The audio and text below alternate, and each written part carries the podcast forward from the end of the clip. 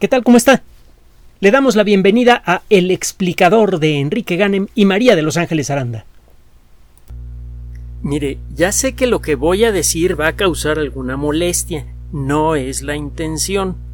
En términos prácticos tangibles, en términos de nuestra capacidad de producir cosas e incluso en, en términos de nuestra capacidad para entender cosas, la ciencia es la actividad más importante del mundo moderno.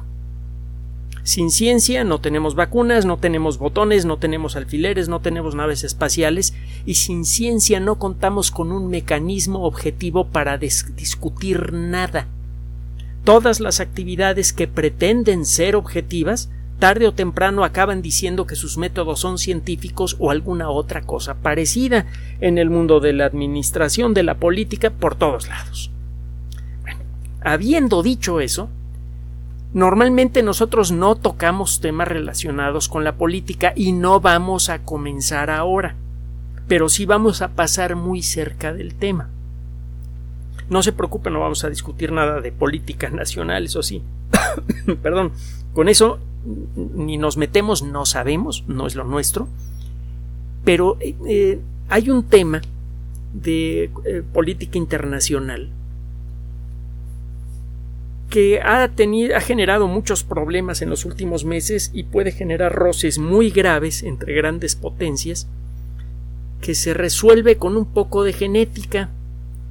Ahí le va, está bien sabroso. Como siempre, ya sabe usted que aquí le buscamos los temas sabrositos. Revista Science, Science, ¿eh? Conste de lo mejorcito.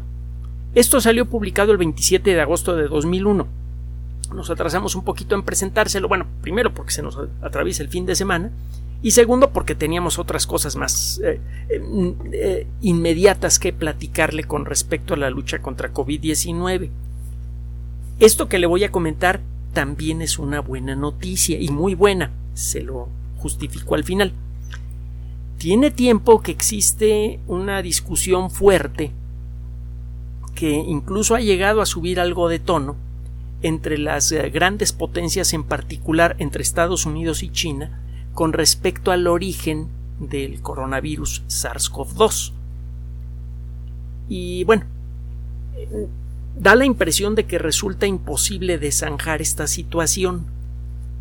Verá, podemos construir ADN o ARN desde cero con la tecnología actual podemos arrancar con un montón de moléculas básicas que se llaman nucleótidos y podemos, no es que sea fácil hacerlo, pues, pero tampoco es tan difícil. Y, según pasa el tiempo se va haciendo más fácil. Podemos ensamblar esas moléculas para formar una macromolécula muy larga. Acuérdese que muchas de las moléculas en el mundo de la vida son polímeros que están hechos pues, de monómeros. Y hemos hecho en muchas ocasiones la comparación entre las palabras y las letras. El polímero sería una palabra y las letras son eh, eh, los monómeros. Existen distintas familias de moléculas orgánicas y muchas de ellas son eh, macromoléculas, por ejemplo, son moléculas poliméricas, son polímeros. Por ejemplo, las proteínas están hechas de unos monómeros que se llaman aminoácidos. Las letras moleculares de las palabras que llamamos proteínas son los aminoácidos. Son moléculas muy simples, tienen normalmente alrededor de una docena de átomos, hay algunas que son un poquito más grandes. Los ácidos nucleicos también son polímeros. Los monómeros de los ácidos nucleicos se llaman nucleótidos. Y los nucleótidos son a su vez moléculas compuestas.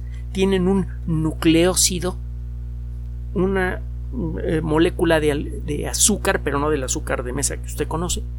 Es una molécula que puede ser la ribosa o la desoxirribosa. Es esto lo que le da nombre a la molécula completa una vez que se forma. Y también tiene por ahí un grupo fosfato, que es un átomo de fósforo con tres átomos de oxígeno pegados.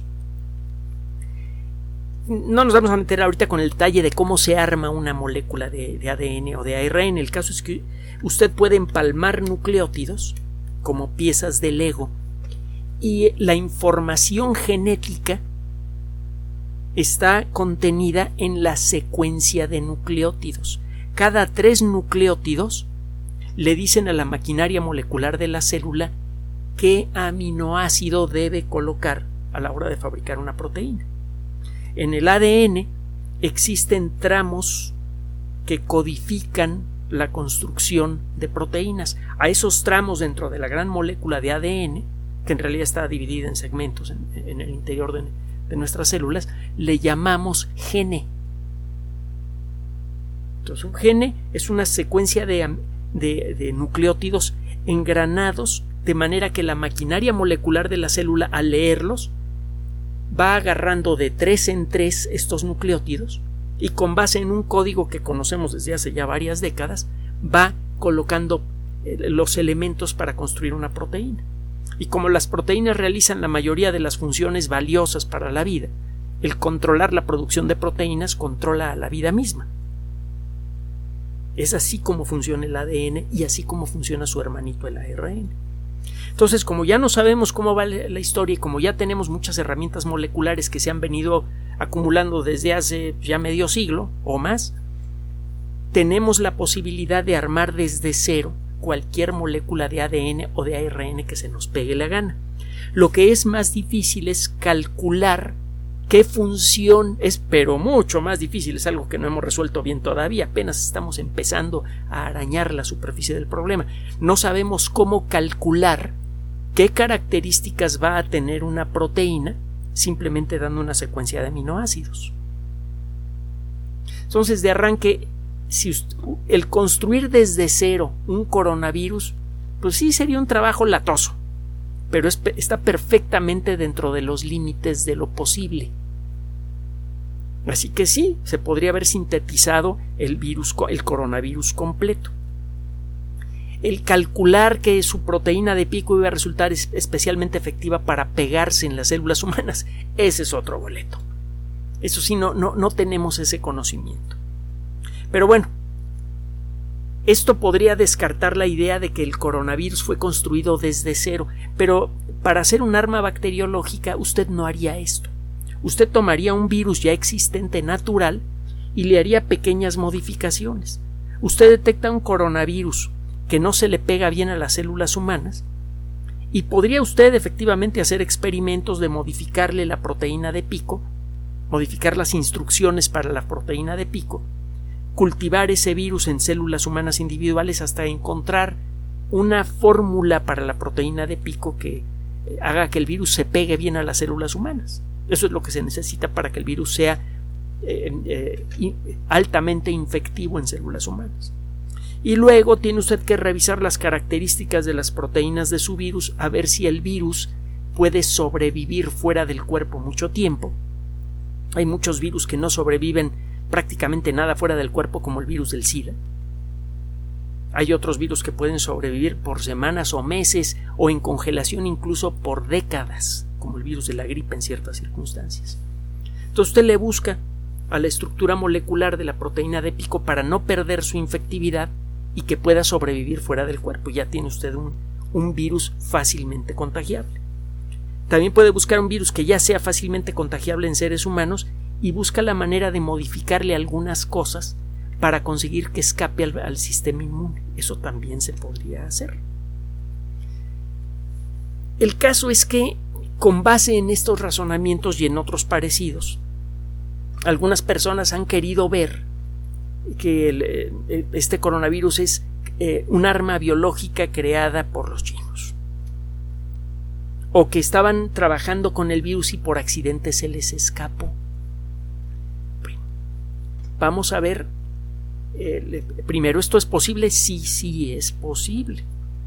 Y eso se sabe en todo el mundo. Por ejemplo, en el 5 de julio de 2007, la revista New Scientist publicó un pequeño comentario que usted puede encontrar en el Internet, pone New Scientist y luego busca algo sobre bioweapons que tenga por fecha el 5 de julio de 2007 va a encontrar usted que hay, eh, eh, o cuando menos había en aquella época, un programa importante de desarrollo o cuando menos de estudio de, armas biológicas en los Estados Unidos que lo mismo eh, existe en Rusia y en muchos otros países, no porque quieran desarrollar armas bacteriológicas, sino porque la forma de enfrentar a una epidemia natural sería la misma que para enfrentar a un ataque eh, intencional. El proceso sería el mismo. Entonces, en muchas ocasiones los laboratorios militares que se dedican al estudio de armas bacteriológicas no es que estén chiflados y quieran construir una bacteria que se coma el mundo. Lo que quieren hacer es estar conscientes de qué bacterias, virus y otros agentes infecciosos tienen el potencial de mutar por el motivo que sea, intencional o no, y convertirse en un peligro para toda la sociedad humana. Es por eso que muchos de los mejores laboratorios de virología, por ejemplo, son eh, militares, total o parcialmente, como el USAMRI. Otro día le, platico de los grandes laboratorios que se dedican a esto y de cómo hacen pública su investigación. No crea que son instituciones secretas que trabajan todo el tiempo debajo de la superficie. Mucho de su trabajo es publicado y en, revistas arbitradas, además. Bueno, el caso es que en, a lo largo de los años, han ocurrido accidentes bacteriológicos en muchos lugares del mundo. Por ejemplo, en este artículo del 2007 eh, se habla de unos accidentes que hubo a la hora de trabajar con enfermedades que pueden ser potencialmente muy peligrosas como la fiebre Q, la tularemia y la brucelosis, que son enfermedades eh, importantes que podrían producir epidemias a gran escala. Si hubiera alguna mutación de los agentes infecciosos que producen cualquiera de estas enfermedades eh, podrían producir un problema realmente serio y además son agentes infecciosos que están continuamente saliendo a la superficie porque también infectan animales. Entonces el eliminarlos por completo de la faz de la Tierra no es posible, todavía no existen vacunas eh, efectivas contra la tularemia, la brucelosis o la fiebre Q. En, uno de estos incidentes fue en la Universidad de Texas AM, la Universidad de Agricultura y Minería, que es lo que significa Texas AM. En aquella época ocurrió un, incidente con fiebre Q.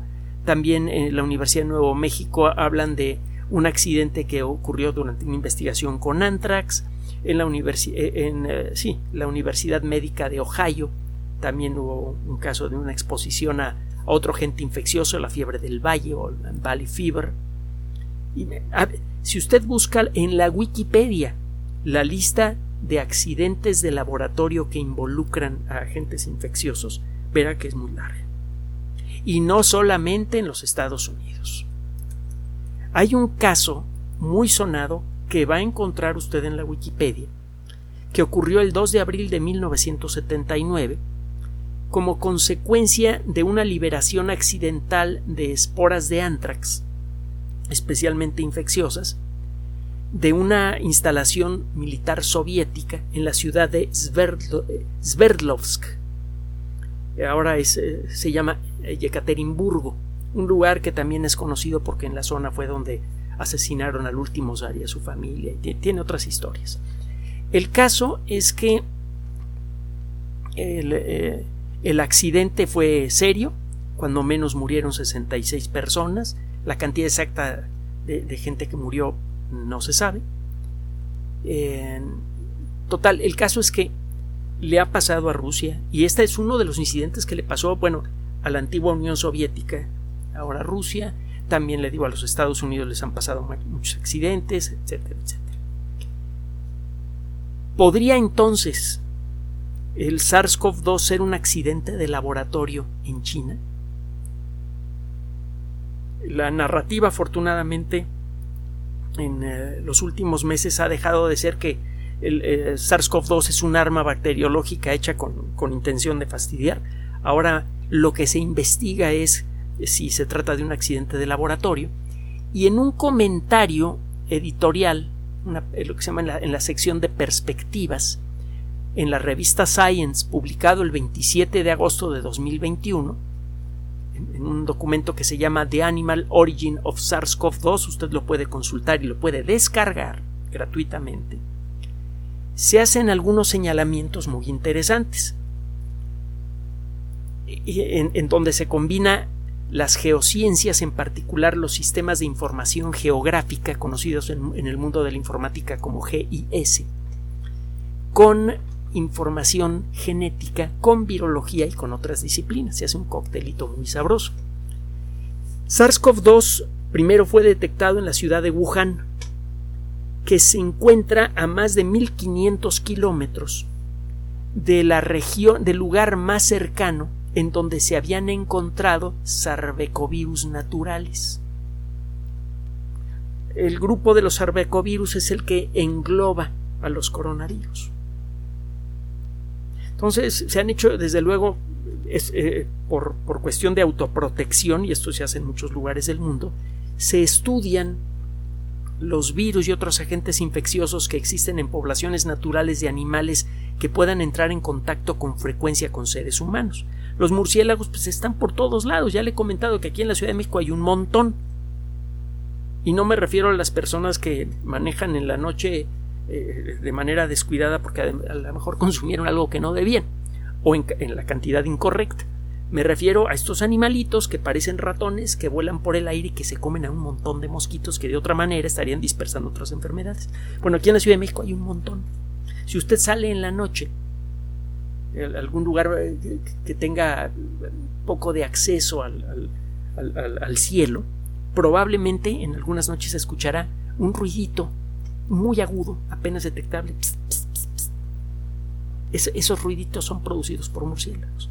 Bueno, pues eh, muchas eh, agencias de salud, cuando tienen los recursos, estudian los virus que existen en poblaciones naturales de animales que entran con frecuencia en contacto con seres humanos. Y bueno, efectivamente, en las, en las investigaciones que se habían realizado en China hasta ese momento y que habían sido reportadas en revistas arbitradas, se habían encontrado fuentes de sarbecovirus en eh, un tipo particular de murciélagos en la provincia de Yunnan. Esto está a más de 1500 kilómetros de Wuhan. Eh, esto es lo que ha hecho que algunas personas digan, bueno, es que el Instituto de Virología de Wuhan, encuentra en Hubei, muy cerca del lugar, a tiro de piedra de donde apareció el virus, pues ese es el responsable de la aparición de la pandemia por un accidente de laboratorio. Bueno, ¿y qué dice la genética al respecto y los sistemas de información? Eh, pues obviamente la primera parte de, lo que le acabo de presentar suena mal, ¿no? Es decir, me, apareció aquí el virus y las fuentes naturales más conocidas del virus están a 1500 kilómetros. Pues, ¿qué me dices? Si de pronto te aparece el virus allí y tienes a tiro de piedra un laboratorio de virología, lo lógico es pensar que se te salió del laboratorio. Bueno, sí, hasta que, hasta que llama usted un científico que está entrenado para ver más allá de las apariencias. Hay que tener mucho cuidado. ¿Quién sabe cuántos casos de malos entendidos entre personas e instituciones? ¿Quién sabe cuántas personas han sido condenadas injustamente por este tipo de evidencia? Por no aprender a ver la evidencia con más cuidado y con la cabeza fría. Ese es el, nosotros sentimos que el mensaje social más importante de la ciencia es ese. Si uno aprende a pensar como científico, hace mucho en favor de la vida social. Si se le enseñara a pensar como científico a, la gente que tiene en sus manos la administración de justicia, etcétera, etcétera, eh, yo creo que otro gallo nos cantaría. Pero bueno, regresando al tema. Eh, se ha encontrado desde que apareció SARS-CoV-2, que tiene muchos hermanitos genéticos casi idénticos en el mismo tipo de murciélagos que le llaman murciélagos herradura. Y los murciélagos herradura los encuentra usted en todo, en China de este a oeste, en eh, la región suroriental de Asia y en Japón, es decir, están por todos lados. Hay varias especies de, estos animalitos que eh, tienen grandes cantidades de sarbecovirus. El hecho de que el último, eh, el dato más cercano registrado de sarbecovirus en, murciélagos esté a 1500 kilómetros, no significa que los virus nada más se encuentren allí. el, género, el género y las especies de murciélagos que se sabe que pueden eh, tener relación con estos sarbecovirus están por todos lados. Entonces, de arranque, el enfocarse eh, en, Yunnan, que es el lugar en donde se habían estudiado eh, murciélagos que tenían estos virus, no tiene sentido. De pronto, eso que sonaba tan obvio, como se lo presenté hace ratito, es una necedad. Es una tontería. No tiene bases la acusación. Eh, por otro lado, es posible ahora hacer con la genética eh, algunas cosas muy interesantes. Tenemos una idea de cuál es el ritmo de mutación del material genético de un organismo o de, de una cosa no viva que tiene ADN o ARN, que es el caso de los virus. Podemos estimar el ritmo de mutación para distintos grupos de seres vivos y también para distintos tipos de virus. Hay virus en donde las mutaciones son muy raras. La mayoría de las veces en estos virus, cuando aparece una mutación, eso hace que el virus deje de ser infectivo. Eso pasa mucho con la poliomielitis, por ejemplo. Por eso fue posible prácticamente erradicarla con un par de vacunas. Hay dos variedades infectivas de poliomielitis, me parece, y las vacunas cubren las, las dos variedades. Y si la gente estuviera un poquito más despierta y con un científico y, no se dejara llevar por las apariencias, muchos ya habrían vacunado a sus hijos y ya no existiría la polio. Pero no, siempre, siempre falta más bien nunca falta un grupo a veces tristemente muy nutrido de personas que no quieren ver las cosas que no, bueno mejor que me, voy a me voy a molestar y voy a decir cosas que no veo. Siempre hay gente que no quiere vacunar a sus hijos. Bueno el caso es que eh, se ponen a estudiar estos eh, otros investigadores viene la cita allí en el artículo que le menciono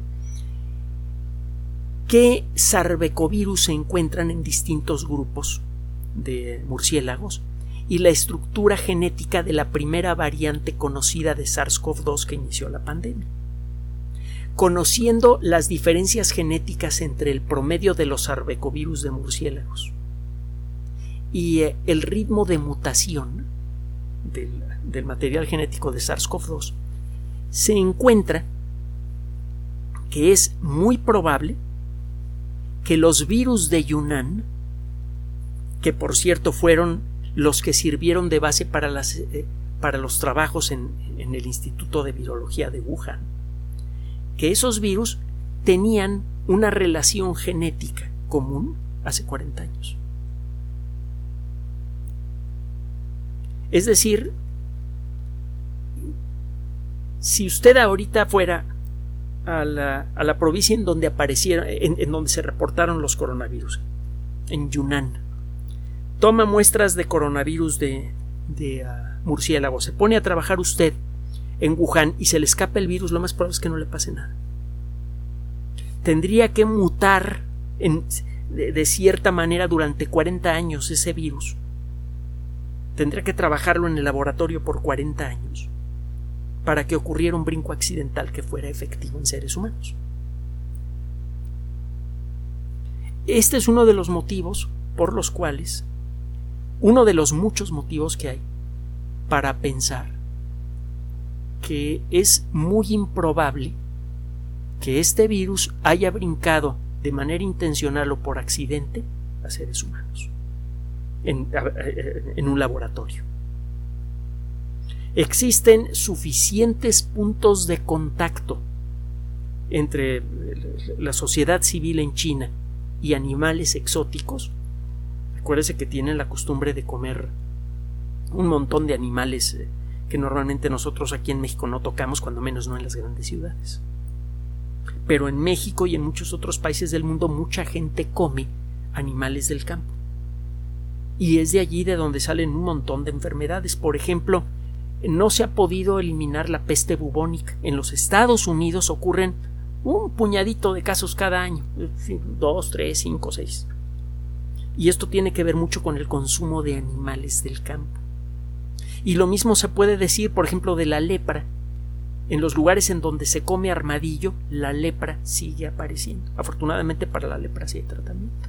Bueno, total, para no eh, alargar demasiado este, este, rollo y no acelerarme yo tampoco, busque usted el documento que se llama The Animal Origin of SARS-CoV-2, en, eh, publicado el 27 de agosto de 2021 en la revista Science. Y por favor, no crea en teorías de conspiración nada más por moda o por qué sé yo, por tratar yo, creo que creemos demasiado en la frase que dice piensa mal y acertarás. es cierto que en muchas ocasiones cuando uno piensa así, este, realmente acierta, pero en este caso, este no parece ser el caso, pues. Este, eh, parece que lo que estamos viendo es un ejemplo ya esperado desde hace años de eh, un virus que brinca de animales a seres humanos y se vuelve muy infectivo. Sabemos que eso ha pasado muchas veces en, décadas anteriores. Sabemos que, eh, cuáles son los mecanismos que lo permiten, cuando menos en términos generales. Así que sabemos que es inevitable que tarde o temprano esto ocurra. Entonces, ¿es una buena noticia esto? Sí, claro que sí. ¿Sabe por qué? Porque significa que no hubo mala voluntad en la aparición de esta pandemia, que realmente es un accidente que afectó a todos. Uno. Dos. Lo que hemos aprendido en, este, en estos pocos meses es enorme. Estamos mucho mejor equipados para enfrentar otra pandemia, sea producida por quien sea. Por la naturaleza, por un descuido, por lo que usted quiera. Entonces, por favor, esta noche, si ha tenido usted la intranquilidad de que, híjole, a lo mejor esto es consecuencia de la mala voluntad de alguien, no, olvídelo. La naturaleza no tiene mala ni buena voluntad. Este es un fenómeno natural que ya conocemos, que estábamos esperando y que se podrá repetir en el futuro, solo que la próxima vez vamos a estar muy bien preparados. Mientras tanto, hágale caso a las autoridades de salud. Por favor, nos queda poco para voltearle la tortilla a la, a la pandemia. De hecho, ya lo hicimos cuando llegaron las vacunas. Mientras tanto, distanciamiento social, mascarilla, hágale caso a lo que dicen las autoridades de salud. Gracias por su atención. Además de nuestro sitio electrónico www.alexplicador.net, por sugerencia suya tenemos abierto un espacio en Patreon, el explicador Enrique Ganem, y en PayPal, el explicador patrocinio por los que gracias a su apoyo sostenemos este espacio. Puede usted descargar gratuitamente estos audios en formato MP3 en Spotify y en iTunes como El Explicador sitio oficial y en SoundCloud como El Explicador y con formato de video en YouTube en El Explicador sitio oficial. Recuerde nuestras redes sociales de siempre, Twitter Enrique-Ganem y en Facebook Enrique Ganem sitio oficial, El Explicador y los grupos que usted ya conoce. Finalmente, el explicador siempre somos María de Los Ángeles Aranda y Enrique Ganem. Gracias.